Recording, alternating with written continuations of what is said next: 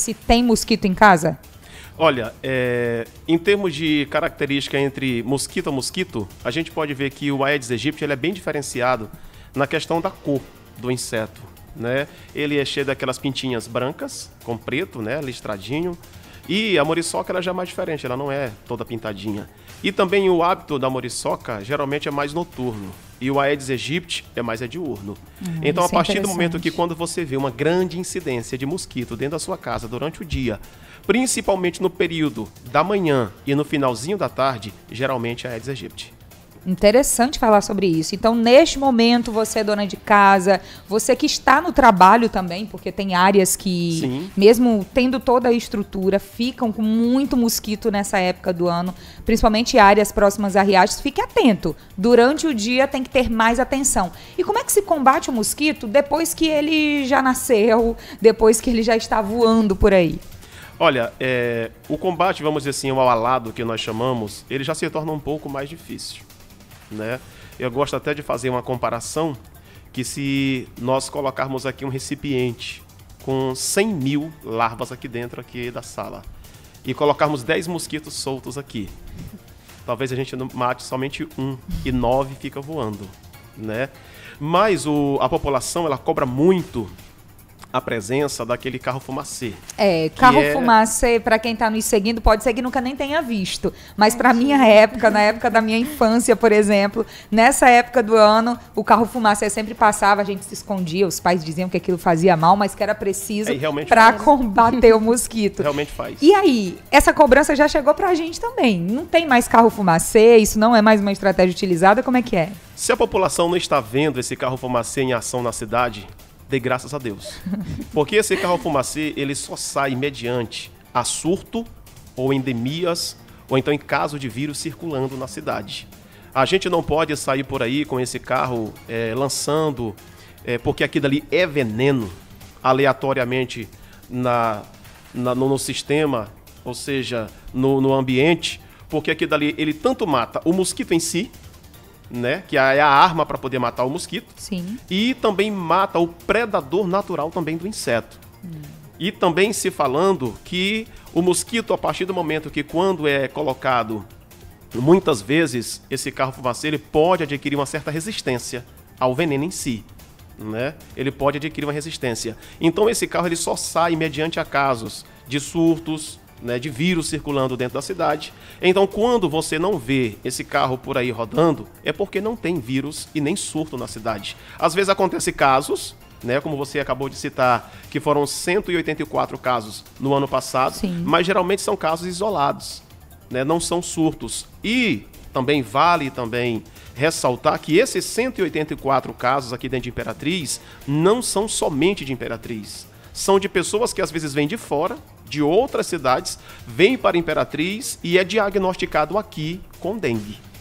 É, isso é interessante por causa do hospital municipal, imagino, Sim. principalmente, das UPAs também. Exato. Existe uma rede de saúde minimamente organizada aqui em Imperatriz e que recebe muita gente de fora, principalmente por meio do hospital municipal, é, Imperatriz, ele é, um, ele é, um, polo de saúde. É o polo. Né? Ele é um polo, porque é, o hospital municipal daqui de Imperatriz, ele recebe pessoas tanto do estado do Pará, Exato. estado Tocantins, uma boa parte do sul do Maranhão, né? Então, é, muitas pessoas chegam aqui, às vezes chegam com já com a dengue, já veio de lá, porque assim, uma vez que você é infectado pelo, pelo arbovírus né, da dengue, é, você não manifesta os sintomas, às vezes dentro do, no outro dia, é daqui a 10 dias. Hum. E às vezes a pessoa saiu da cidade dele lá, ele já saiu, foi infectado, mas os, os sintomas ainda não se, não se manifestou. Então, quando talvez vai se manifestar, ele já está aqui em Imperatriz.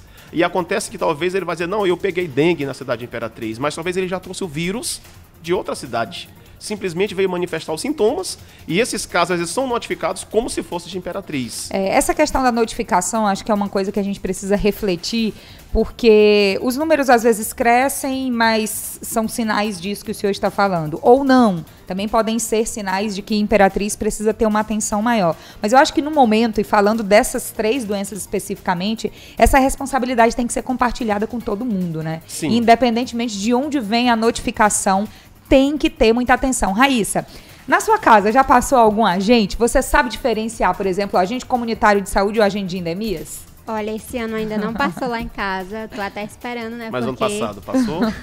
ano passado passou sim. E como é que faz, senhor, para diferenciar quem é o agente de endemia e como você estava falando aqui pra gente ainda agora, né? Explica aí para a população. Tá, em relação ao agente ainda não ter passado esse ano na tua residência, é porque nós iniciamos, reiniciamos novamente, né, o trabalho de combate à dengue, que nós chamamos de ciclos. O agente ele tem dois meses para poder passar na sua residência. O ciclo dele é bimensal. Ele passa na sua casa hoje, daqui a dois meses ele vai repassar novamente.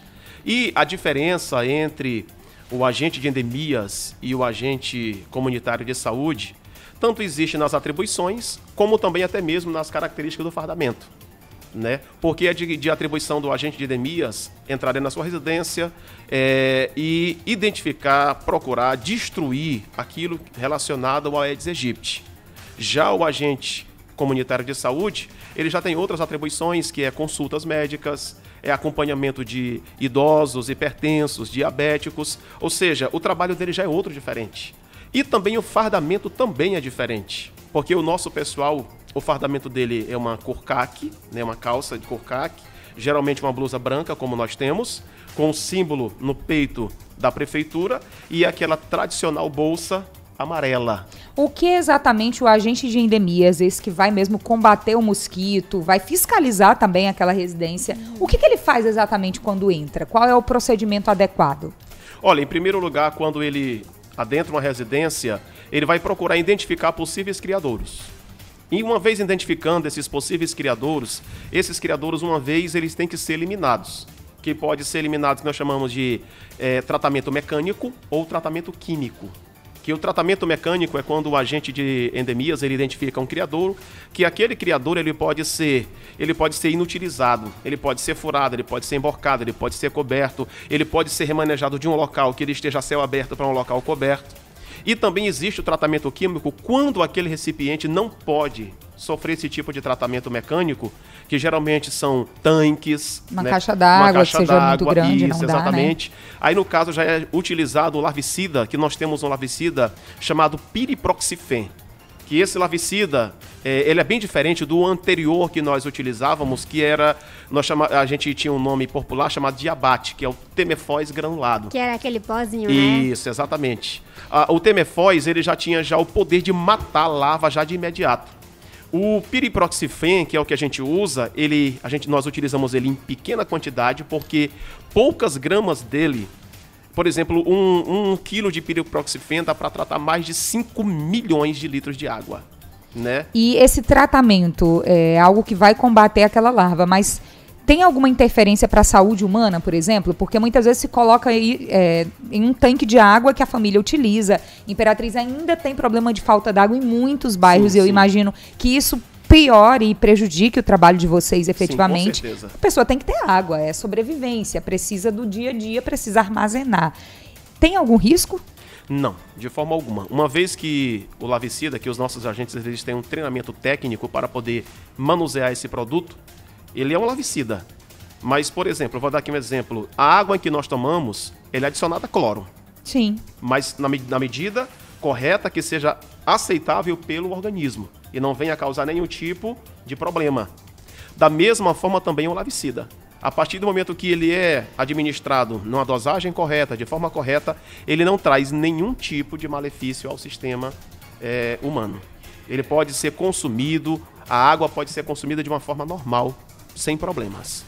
E assim, tem gente que coloca, eu já vi gente colocando água sanitária dentro daquelas, daquelas caixas d'água. Tem algum risco para a saúde? Alguma substância dessas que as pessoas mesmas vão lá e colocam, pode ser, pode ser feito esse serviço ou tem algum risco para a saúde? Uma vez também que é administrado também na dosagem correta, também pode-se também colocar cloro. Por exemplo, é, se utiliza bastante é, aquele hipoclorito de sódio, que é uma gota me parece que para cada 2 litros de água. Então o morador ele pode fazer isso, também ajuda no combate ao mosquito? Tendo conhecimento da quantidade de, de, de cloro que ele possa colocar, ele pode sim. Onde é que ele encontra informação sobre isso? Porque eu imagino que seja uma ajuda para todo mundo, Geralmente, inclusive para a gente. Vai que a gente mora do lado, o vizinho está tentando, é bom para todo mundo. Como é que ele encontra essa informação? Geralmente nas UBSs. Ah, então né? na unidade básica de saúde, sim, né? o morador pode ir e perguntar, sim. por exemplo, de um recipiente específico, de tudo isso. Sim. Né? E também se abordar alguns dos nossos, algum dos nossos agentes também nas ruas, também eles têm essas informações. Excelente, então. Você que está nos acompanhando, não vamos colocar essa responsabilidade só nos agentes, porque essa responsabilidade não é só deles. A doença pode acometer você, eu, todo mundo aqui, e ninguém quer ficar doente, principalmente dengue, chikungunya, zika. Zika teve o caso ainda das crianças, não é? Sim. Que foi quando estourou é, a preocupação com essa doença no Brasil, os últimos é, quatro anos de 2010 para cá, né, que nós vemos que... Aqui no Nordeste piorou muito nos um últimos pouco, 4, 5 anos né? também, né? É, a gente viu que esses casos começaram geralmente quando aconteceu a Copa em si, que o Brasil, é, em termos de casos de zika e de chikungunya, praticamente eram quase zeros.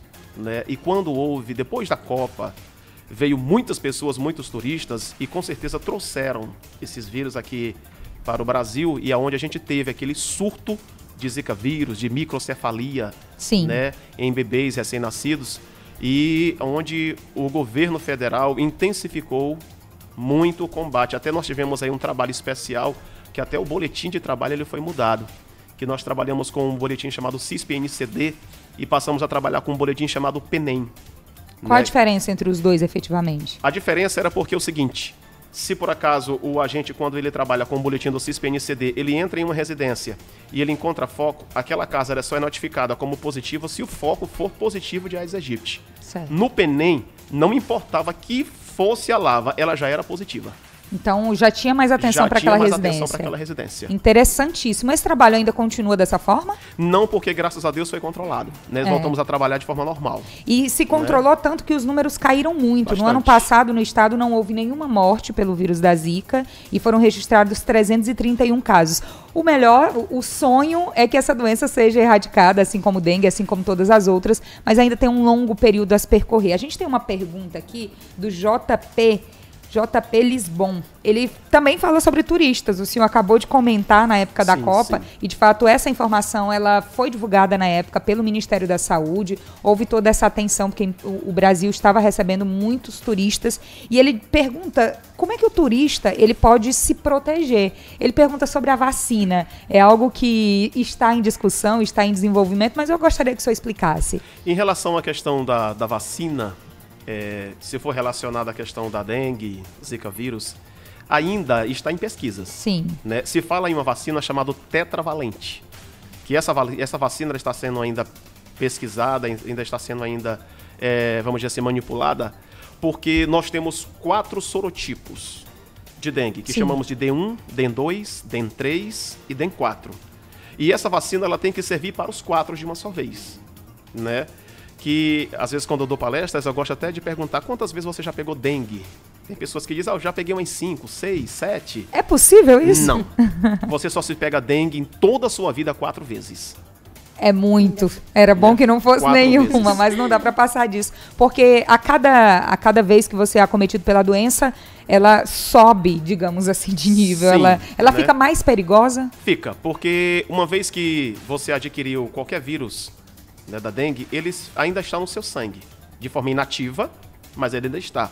E a partir do momento que você contrai um segundo vírus, pode haver um cruzamento de vírus e aí pode haver uma potencialidade do vírus em si e ele vir com mais agressividade. Raíssa, você já teve dengue, alguma dessas doenças?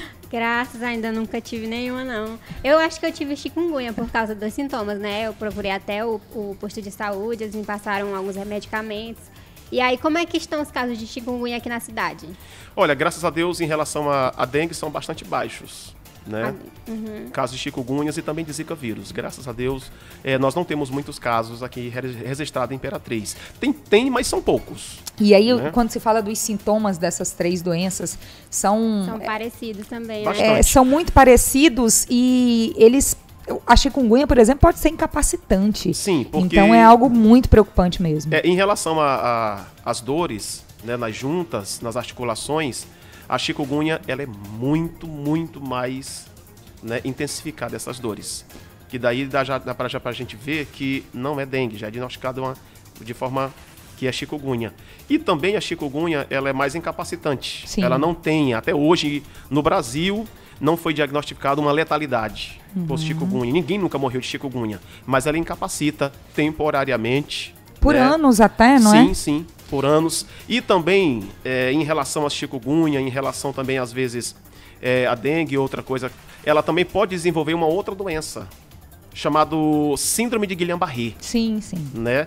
Porque a partir do momento que o teu corpo ele começa a trabalhar contra esse vírus, ele vai trabalhar contra ele combatendo e às vezes trabalha contra o teu próprio corpo né, que às vezes pode desencadear, desencadear a síndrome de Guillain-Barré. E a síndrome ela vai direto no, na nossa capacidade de movimentação sim, de corporal, né, sim, de locomoção. Sim, a pessoa às vezes fica sem andar. Se, é temporário, mas é muito preocupante. Se não for, se não for cuidado, bem cedo ela pode ser também permanente. E aí a gente falando do cuidado, então. É muito comum, principalmente na nossa região ainda, é muito cultural, você tem uma febre, aí você mesmo tem o diagnóstico. Ou agora vai lá no, no Google, coloca o sintoma, pronto, eu vou ali na farmácia, compro esse remédio. Não resolve, não se sabe se é mesmo a doença, não se busca um diagnóstico. Até que ponto isso pode piorar a situação, evoluindo, por exemplo, no caso da chikungunya? Olha, é, nós nunca recomendamos com que alguém ele faça automedicação. Porque existe o famoso doutor vizinho é. que diz: Eu já tomei isso, isso aqui é bom. ah, isso. isso aí é chikungunya, é. isso aí é, é dengue, gente. Toma isso, né? E é muito perigoso. Por quê? Porque existem medicamentos que, em vez de melhorar o quadro, ele piora a situação. Né? Porque existe casos, às vezes até mesmo da dengue, ela se, agrava, ela se agravar justamente por causa de medicamentos que não eram para ser tomados. Por exemplo, é, medicamentos à base de ácido acetil salicílico, que em vez de melhorar a situação, ele baixa a imunidade da pessoa. E às vezes a dengue ela pode, ela pode ser uma dengue clássica e passar a uma dengue com complicação. Hemorrágica, Exatamente, por exemplo. Exatamente, que aí pode correr o risco, aumentar o risco de uma letalidade. Ou seja, segunda-feira, é, não sei como foi no seu fim de semana, teve alguma festa aí no quintal, tem alguma garrafa por aí, alguma tampinha, ou você não limpa seu quintal há quanto tempo? Já parou para pensar nisso? Não é só dentro de casa não, no quintal pode ter a linha entre ninguém adoecer ou todo mundo ficar adoecer. doente. E a responsabilidade é tão grande porque o mosquito ele vai para casa do vizinho também. Sim. Às vezes o vizinho faz tudo certo, mas adoece porque tem alguém naquele quarteirão que não fez o seu trabalho, que não cuidou da própria casa. Gente, vamos ter atenção, a gente está falando de doenças gravíssimas, doenças que vão prejudicar o seu dia a dia, que vão prejudicar toda é, uma rede aí, porque a família, quando é acometida, dificilmente é uma pessoa pessoa só, não é? Com certeza. É porque assim, em relação à questão do vizinho, às vezes, manter o seu quintal limpo e o outro não, isso é muito perigoso. Porque é, o mosquito, uma vez que ele se encontra grávida, que no caso quem faz, quem pica, não é o macho, é sempre é a, fêmea. fêmea, né? Uma vez que ela se encontra grávida, que ela precisa de fazer o seu repasto sanguíneo, ou seja, a sua alimentação, que esse sangue serve para a maturação dos ovos, que ela uma vez está dentro do ventre, ela pode voar até 3 quilômetros de distância Nossa. em busca de sangue. Ou seja, ela pode voar de um bairro para outro. Ou seja, o problema, se você não cuida da sua casa, não é só para você, não é só para o seu vizinho, pode é para o bairro. bairro inteiro. Olha só a responsabilidade. Entendeu? E qual é a vida, por exemplo? Quanto tempo é, a fêmea do mosquito pode estar infectando pessoas? Olha, a, a vida do mosquito na natureza, ela é de gira de, tor de em torno de 30 a 35 dias de vida. Dá para fazer um estrago grande, bastante, viu? Bastante, porque assim, uma vez que ela é infectada, ela pode estar infectando milhares de pessoas. Durante toda a sua vida, ela pode pôr mais de mil ovos. Nossa. Né? Mais de mil ovos. E é muito mais fácil combater a lava. Com certeza. Combater antes do desenvolvimento. Sim, sim. Combater mesmo com a limpeza. Acho que o lixo é o grande vilão disso tudo, né? É, infelizmente, é claro que a gente tem um recolhimento de lixo na cidade, mas infelizmente ainda existe pessoas que ainda é, insistem ainda em dispensar o seu lixo em terreno baldio. Sim. E isso dificulta muito, porque é, porque geralmente dentro desse lixo as pessoas jogam de qualquer jeito e ali tem tem garrafas, tem alguma alguma latrinha, tem alguma garrafa PET, ou seja, aquilo que possa acumular água, né? e nós estamos em um período chuvoso, e se torna bastante propício para a produção ou a reprodução do Aedes aegypti em si. Porque as pessoas pensam que o mosquito ele põe dentro da água, e não é dentro da água. Ele põe nas paredes do recipiente, aguardando que, com que a água ela chegue até aquele local. E uma vez que esses ovos eles são postos, né, é feito a reposição de ovos em um determinado local, esses ovos ele pode demorar até 460 dias à espera de água, ou seja, mais de um ano. Nossa. Ele pode, ele pode durar um período de dissecação durante todo esse tempo. E a partir do momento que a água ela entra em contato com aquele ovo, ele de imediato ele eclode. E, e aí o mosquito ele já nasce. Então a preocupação ela tem que vir antes do período chuvoso. Com certeza, porque assim, é, as pessoas pensam que a gente só trabalha no inverno. Nós trabalhamos de janeiro a dezembro. 1 de janeiro a 31 de dezembro. E também intensificamos o nosso trabalho também, principalmente no verão, porque no verão ele passa o verão inteiro pondo para quando aguardar as chuvas do inverno, ter bastante ovos para aumentar a quantidade de mosquitos. Essas informações são, são muito interessantes, porque é nessa época que a gente fala de dengue, de chikungunya, de zika, nacionalmente, é nessa época. Aqui no Nordeste, a situação ela sempre é pior do que no restante do país, principalmente por causa dessas questões de estrutura mesmo de muitas cidades. Sim. Ainda existem muitos municípios, inclusive aqui na nossa região, que não tem uma estrutura de coleta de lixo adequada, que não tem uma estrutura de ruas, às vezes, para o carro entrar entrar, para o carro passar. Em Imperatriz ainda tem essa situação. E também, sem se falar, também na questão do abastecimento, do abastecimento de exato, água precário, né? Exato. Porque existem muitos bairros periféricos que o abastecimento de água é precário e as pessoas tendem a armazenar água de qualquer maneira, em manilhas, em tambores. E aquele armazenamento não é feito de uma forma correta, não tem uma, algo que possa fazer uma vedação. E ali fica propício, né, uma oferta muito grande de água limpa, parada, favorável ao desenvolvimento do mosquito. Porque assim, para que ele possa se desenvolver, é necessário também algumas condições. Primeira condição, água limpa e parada. Segunda condição, o ambiente às vezes tem que ser é, um local coberto, que não seja muito claro, porque tem que ser um local um pouco escuro. Então aquele balde que fica no banheiro de casa, Sim, armazenando. Excelente. Excelente. É um perigo, né? Excelente. Não é só o quintal, gente, não. é a casa inteira. Né? Não. E também tem que ter uma oferta de alimento, ou seja, microorganismo, na linguagem popular, aquele lodozinho que fica é, agregado ali na parede do recipiente. Era isso que eu ia perguntar agora. Entendeu? Já que é, o mosquito pode colocar o ovo e ele demorar até um ano, ou mais de um ano esperando Sim. pela água para que ele possa se desenvolver, como é que tem que ser a limpeza adequada de recipientes que vão receber água para evitar que isso aconteça? Olha, a limpeza adequada, no mínimo, pelo menos, que o recipiente seja lavado de três em três dias né, com escova e sabão. Não é só tirar a água, não, jogar fora? Não, porque assim, como eu disse agora há pouco, uma vez que o mosquito ele põe, ele põe na parede do recipiente. E aqueles ovos, eles ficam fixados. Só o fato de você tirar a água e colocar outra não limpa. Você tem que pegar uma, uma escova e fazer toda uma limpeza, se possível com água sanitária, com sabão, alguma coisa assim, para que aquele recipiente seja limpo. Agora, a partir do momento que você só troca a água e coloca outra, o ovo ficou. E no período que ele vai chegar a eclodir, logo, logo ele eclode, dentro de sete dias ele está voando.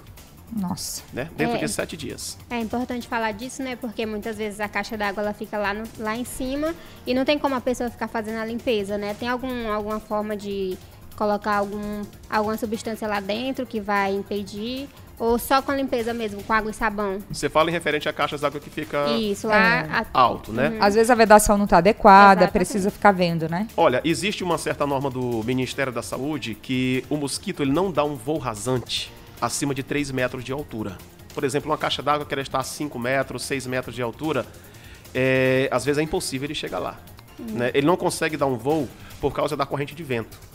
Ele não chega até lá. Então é muito raro nós encontrarmos, às vezes, larva em cima de caixas d'água. Interessante. Né, no alto. É. é. muito, é raro. Mas não custa casos, nada prevenir, né? Não. Mas uma vez que a pessoa queira manter essa limpeza, faça essa limpeza pelo menos de três em três dias. Dê uma subida lá. Se você não tem condições de fazer em três, três dias lá em cima, coloque cloro ou alguma coisa assim para que não favoreça a reprodução do Aedes. Ou a cobertura com vedação, cobertura, que já vai proteger, sim, com né? certeza. Então, a gente tem uma pergunta aqui do Carlos Lima. A pergunta dele é a seguinte, como é o nome desse médico? Carlos, a gente vai identificar mais uma vez quem está aqui conosco nesta manhã, realmente com informações excelentes e bem é, construídas. É o supervisor de endemias do município de Imperatriz, Gênesis Costa.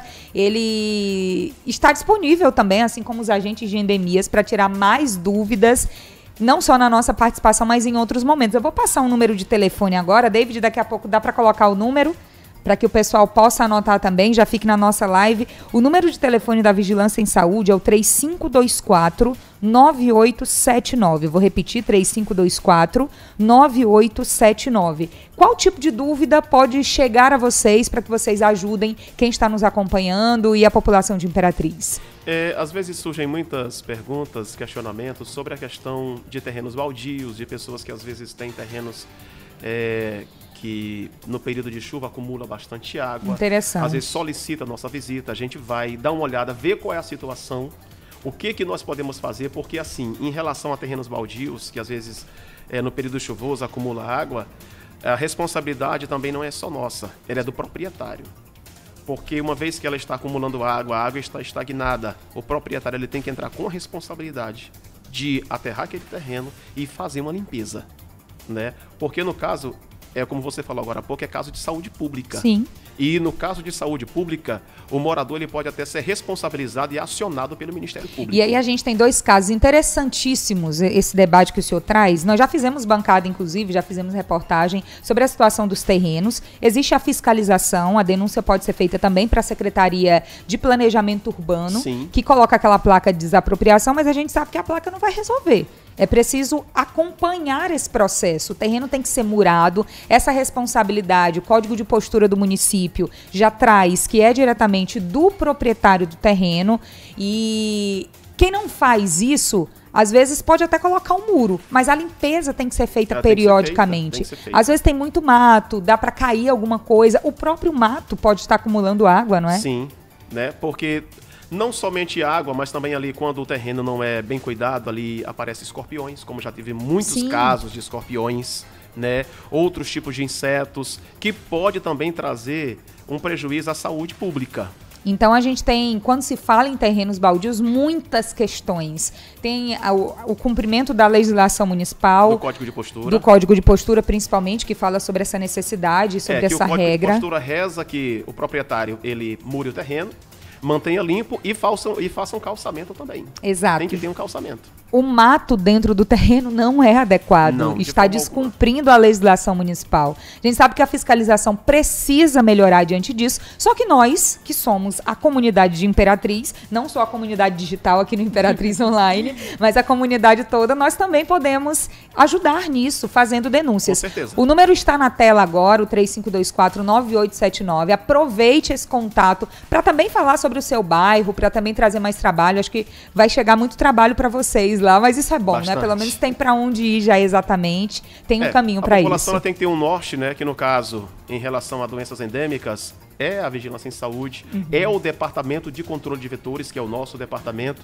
que nós trabalhamos não é somente com dengue, nós trabalhamos com dengue, zika, chikungunya, eh, malária, febre amarela, calazar, tudo isso é de responsabilidade do nosso setor. Né, de, de responsabilidade do nosso setor, ou seja, nós temos todos esses, esses agentes trabalhando em cima dessas, dessas doenças endêmicas. Prevenção. Como malária, sim, preventivas. Como malária, como dengue, como calazar. Ou seja, é o nosso setor, é o nosso trabalho que nós fazemos durante o ano inteiro. E de todas essas doenças que o senhor falou, é importante que a gente diga que a febre amarela é a única que tem vacina. Inclusive, a intensificação da vacina vai ser retomada a partir de fevereiro para as crianças que já tomaram antes de um ano de idade, quando teve a intensificação ano passado. Adultos também podem tomar a vacina, em alguns casos específicos, mas é importante a gente procurar o posto de saúde. Minha caderneta de vacinação está atualizada, atualizei tudo ano A passado. minha, graças a Deus, também. E Estou com todas as vacinas ok. E você que está nos acompanhando agora, como é que estão as suas, hein? Vacinou contra a febre amarela, por exemplo? A gente tem que aproveitar o que dá para prevenir de uma forma mais efetiva, que é a única. Esperamos que um dia tenhamos vacinas contra as outras doenças, mas enquanto não tem, a responsabilidade é compartilhada por todos. Com certeza. Agora vamos falar, para a gente encerrar, sobre esse processo de números. Quantas pessoas trabalham efetivamente no combate ao mosquito imperatriz? Na dengue, nós temos 104 agentes de endemias trabalhando todos os dias, né? De segunda a sexta-feira. Mas aí a gente né? tem uma população enorme. São quantos né? domicílios pelos cálculos de vocês? Nós temos cerca de 145 mil 300 e, e poucos é, domicílios, domicílios, Imperatriz. Tem empresas nesse meio, empresas, tudo, residências. Tudo, tudo. O que, que, é mais né? difícil, né? além desse número gigantesco? Imaginem, cerca de 100 pessoas para fiscalizar, digamos, tudo isso, para cuidar de todos esses locais. O que, é mais difícil no trabalho do agente? Infelizmente, o que é mais difícil é a rejeição do próprio morador em receber o agente de inimigo na sua residência. Principalmente em bairros mais nobres. Né? Por exemplo, Três Poderes e alguns outros que às vezes é, o proprietário sai da residência, deixa a ordem para a secretária, aqui não entra ninguém. A secretária está cumprindo a ordem, né? E, infelizmente, né, nós, não, nós não temos o poder de polícia, Sim. né, de chegar e dizer nós vamos entrar e vamos e pronto. Nós não temos esse poder. O poder que tem que ter, gente, é consciência, não é dinheiro não, viu? O dinheiro não vai fazer o mosquito ser combatido na sua casa porque você está num bairro nobre, não. Eu gosto de dizer, é, Mônica, que Imperatriz e no Brasil como um todo, não é nem consciência mais. Todos nós temos consciência que existe o Aedes aegypti, que existe a dengue, que ela mata, né? Mas infelizmente o que falta na população é atitude. Sim. Atitude de que uma atitude responsável, né? Uma atitude responsável de tanto manter o seu quintal limpo, de manter o seu terreno limpo, de receber o profissional da saúde na sua residência, que ele é um retorno dos seus impostos que você paga, Sim. em termos de saúde pública. Quem paga o salário né? dele somos nós. Sim, a população. Né? E essa população, às vezes, dificulta o trabalho desse agente, é, é, mantendo a resistência de ele não entrar na sua casa. Por exemplo, eu vou contar um caso que aconteceu comigo mesmo, pessoalmente. É, há mais de 10 anos atrás, eu fui entrar numa residência e uma senhora, todas as vezes que eu iria, ela recusava. Até que eu consegui quebrar a recusa, nós chamamos isso de recusa. Quando eu quebrei essa recusa, ela disse: Olha, aqui no meu quintal não tem nada, tá limpo. E realmente estava impecável o quintal. Fiz toda, todo o trabalho de, de, de revisão do quintal, olhei tudo, mas eu olhei embaixo de uma pia e um copo de alumínio que estava lá embaixo me chamou a atenção. E eu fui ah, embaixo da pia, peguei aquele copo, tinha água e tinha muita larva de dengue. Nossa. Né? Eu fiz questão de chamar a moradora, digo, olha senhora, é por isso que existe a importância de um agente entrar dentro da sua residência. Porque talvez você não tenha tempo de você sair no seu quintal dando uma olhada. Você não tem um treinamento técnico para que você identifique e destrua os focos do Aedes aegypti. Já um agente de endemias, ele é treinado para isso. Ele tem esse treinamento. A atribuição dele é essa.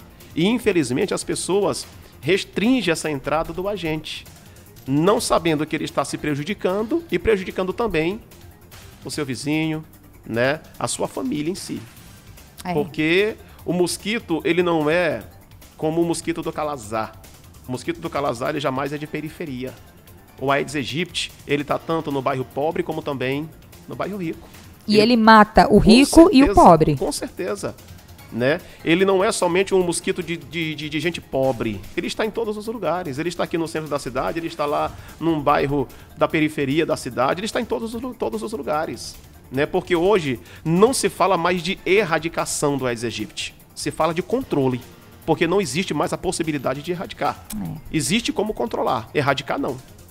Né? Infelizmente as pessoas às vezes não facilitam a entrada do agente para que possa desenvolver suas atribuições. Participação do David. É, Mônica, eu queria só chamar aqui rapidinho o, o, o, o que está acontecendo agora na FUNAC. Né? Queria só chamar um vídeo rapidinho e chamar os seguidores que quiserem saber mais sobre o assunto para acompanhar no nosso feed. Posso? tranquilamente. Live é ao vivo. Esse vídeo é de agora, David? Mais uma fuga na FUNAC Imperatriz, na unidade dos três poderes. Imagens feitas por um vizinho. A gente falou dessa situação nos últimos dias aqui.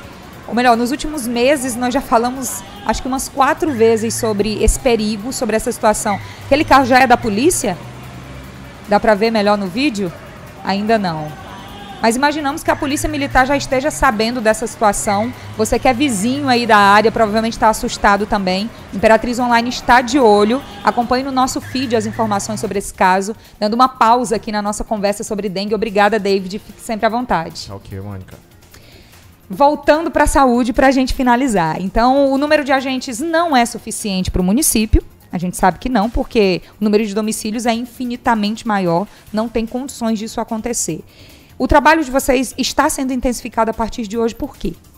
Bom, o nosso trabalho, como eu já disse, será de 1 de janeiro a 31 de dezembro, mas no período do inverno nós redobramos mais atenção por causa do período chuvoso. Né?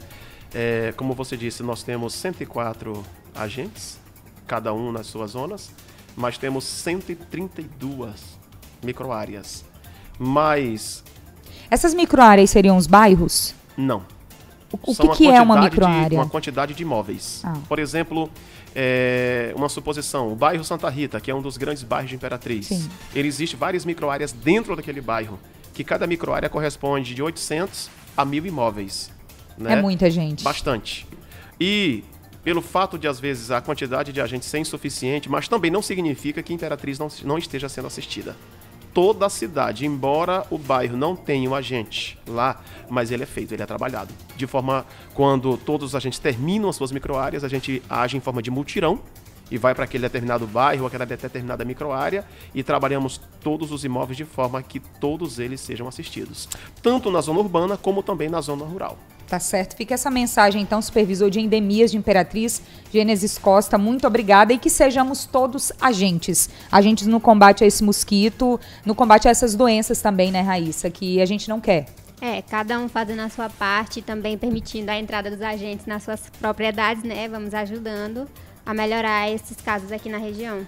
É, só para me encerrar minha fala, o nosso maior parceiro não é o carro fumacê, não é o larvicida que nós usamos, é a população. O nosso Tem que maior ser, pelo menos. é a nossa população.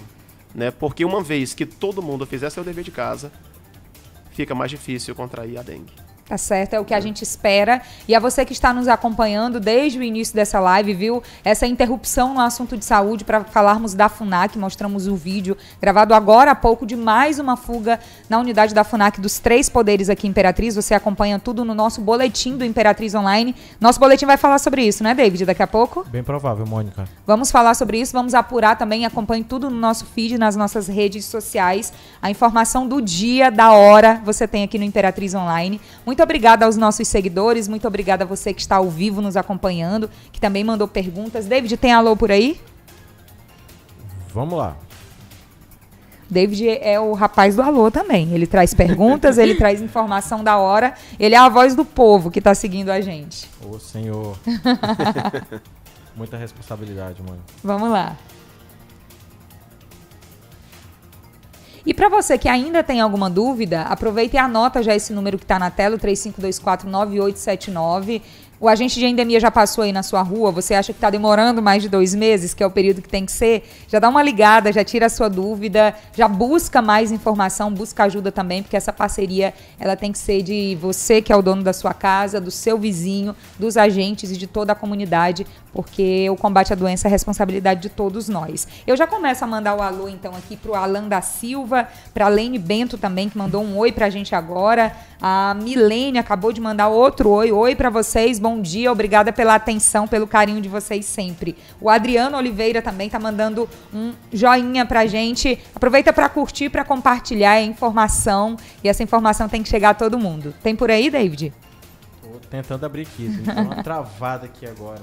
Sempre acontece na hora que a gente tem que ir. Ao vivo tudo pode acontecer. É verdade. Lene Bento está dizendo aqui, bom dia, povo de Deus, mandando um bom dia para todo mundo que está acompanhando, também que nos seguiu durante o dia de hoje. David, a gente tenta o seu alô na próxima live, então? Vamos lá, é, consegui pegar um aqui ainda, o Carlos Brandão, que está ligado de Recife, Pernambuco. E o Carlos Brandão, ele sempre participa com a gente, não é? Ele manda pergunta. Sempre fiel, é um imperatrizense que, que tá fora, mas que acompanha sempre aqui as lives com a gente. Um abraço para você, Carlos.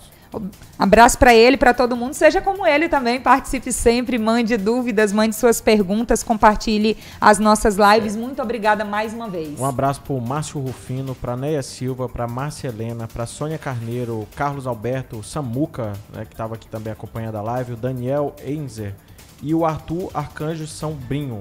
Um abraço para vocês aí, obrigado pela audiência. Com esses abraços, a gente representa todo mundo que participou, que está nos acompanhando e que vai assistir também em outros momentos é, que vão ficar disponíveis nas nossas plataformas. Obrigada e a gente se vê durante a semana com mais informação para você. Tenha um ótimo dia.